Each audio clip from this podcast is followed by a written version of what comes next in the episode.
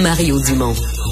Rationnel et cartésien, il peut résoudre n'importe quelle énigme les yeux fermés. Rapport annuel ce matin de l'unité permanente anticorruption, l'UPAC. Mathieu Galarno, qui est porte-parole de l'UPAC, est avec nous. Monsieur Galarno, bonjour.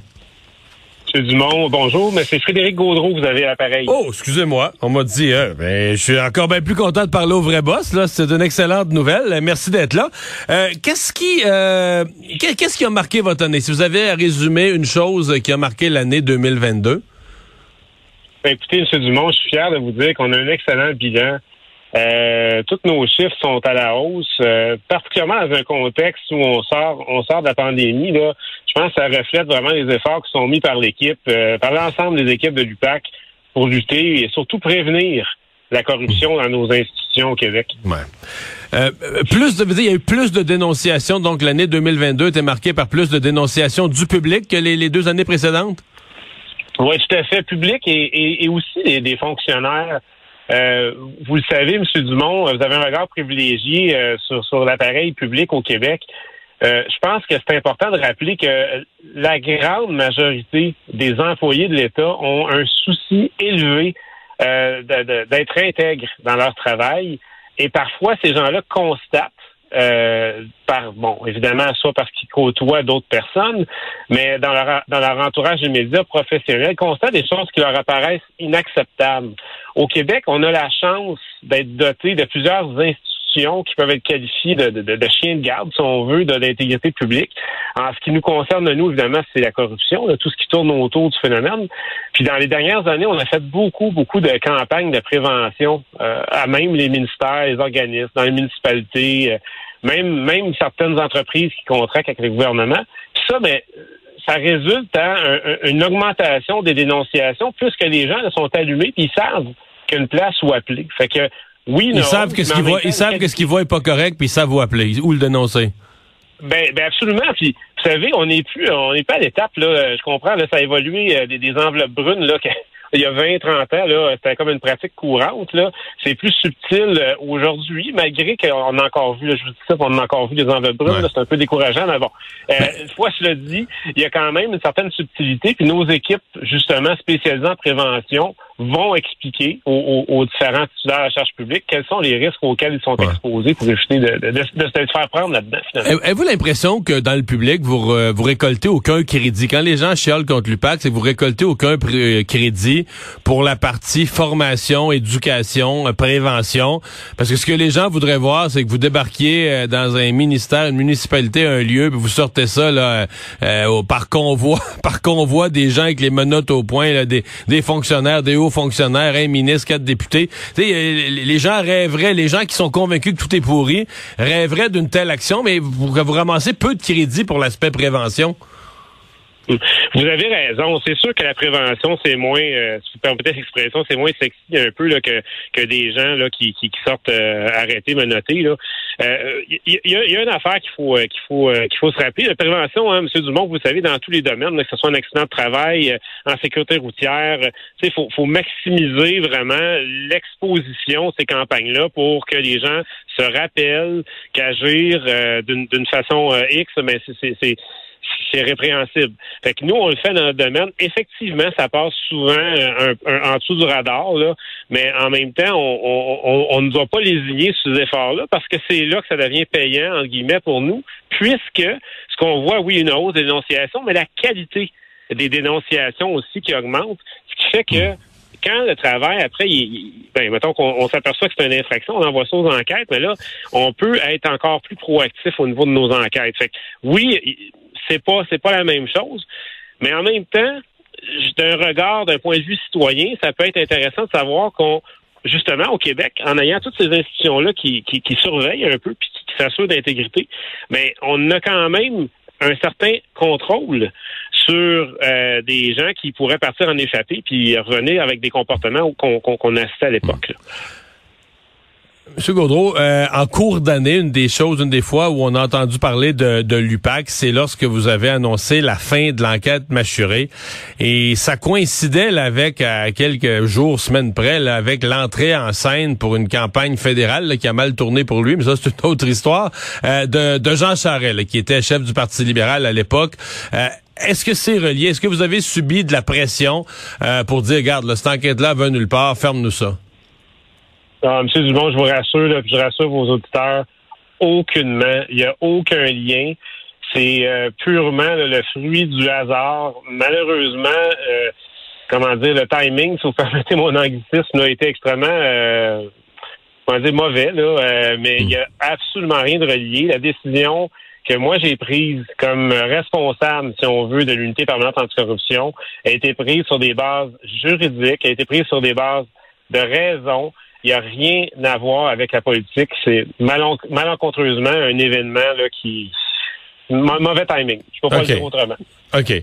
Euh, donc, vous avez pas subi ou répondu à de la pression? Parce que ça a été dit, là, euh, des avocats de Jean Charest qui, euh, qui considèrent, eux, qui, prenaient ça de l'autre bout, là, qui disaient c'est inacceptable que l'UPAC laisse traîner sur un citoyen pendant une aussi longue période, la, la, la, petite fumée, là, qui aurait quelque chose, une enquête sur sa tête. Vous n'avez pas répondu à cette pression-là? Non, pas du tout. Puis en respect des procédures judiciaires en cours, vous comprendrez que je ne m'étendrai pas sur ce sujet-là. Par contre, ce que je peux vous dire, c'est que l'UPAC est doté d'un comité de surveillance permanent. On a une espèce d'audit interne avec euh, à, sa présidence M. Claude Corbeau.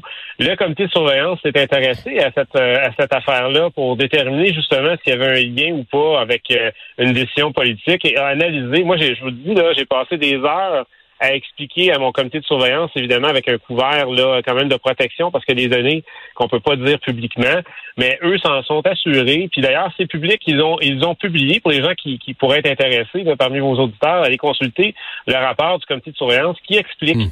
la chronologie et qui explique qu'en bout de ligne, euh, il n'y a pas de lien là, avec, euh, avec quelconque pression eh, politique. OK. Est-ce que l'enquête mâchurée a, a, dérapé? Et j'explique ma question. Euh, il y a un point, il nous a été dit qu'on voulait aller chercher les têtes, le chef du parti, puis les têtes dirigeantes du parti. Euh, et là, l'enquête est tombée à rien, aucune arrestation.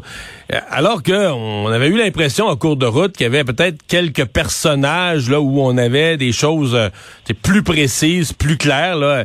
Est-ce que l'enquête a voulu, dans le fond, est-ce qu'on a voulu prendre la bouchée trop grosse, puis finalement on est arrivé à rien du tout là? Hmm. C'est un peu délicat de, répondre à cette question-là, M. Dumont. Puis je me permettrais peut-être de répondre de façon suivante. C'est que, évidemment, chaque enquête nous permet de tirer des enseignements. Euh, un des enseignements euh, qui, je voudrais plus d'historique de l'UPAC, c'est qu'effectivement, on a créé beaucoup d'attentes. Ça, je veux dire, je, suis le premier à l'admettre. Si on recule il y a dix ans, la pression est extrêmement élevée pour arriver avec des résultats. Puis les résultats auxquels les gens s'attendaient, c'est des résultats similaires à ce qu'on a vu, par exemple, à la commission euh, à la commission Charbonneau, qui n'avait pas du tout les mêmes pouvoirs que nous, par ailleurs, là, qui fait contraindre des gens à témoigner. Euh, donc, c'est une autre dynamique.